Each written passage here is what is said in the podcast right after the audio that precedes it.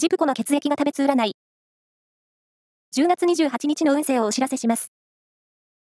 監修は、魔女のセラピー、アフロディーテの石田も M 先生です。まずは、A 型のあなた。待っていた連絡が入ってきそうな兆しがあります。冷静に対応しよう。ラッキーキーワードは、エビフライ。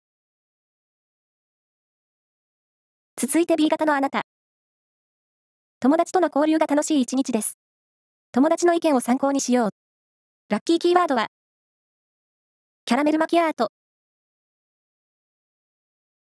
大型のあなた。思いつきでした行動がラッキーなことになりそう。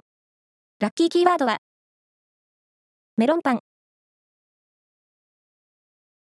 最後は AB 型のあなた。待つことが多くなり、タイムロスの暗示です。単行本でも持ち歩こう。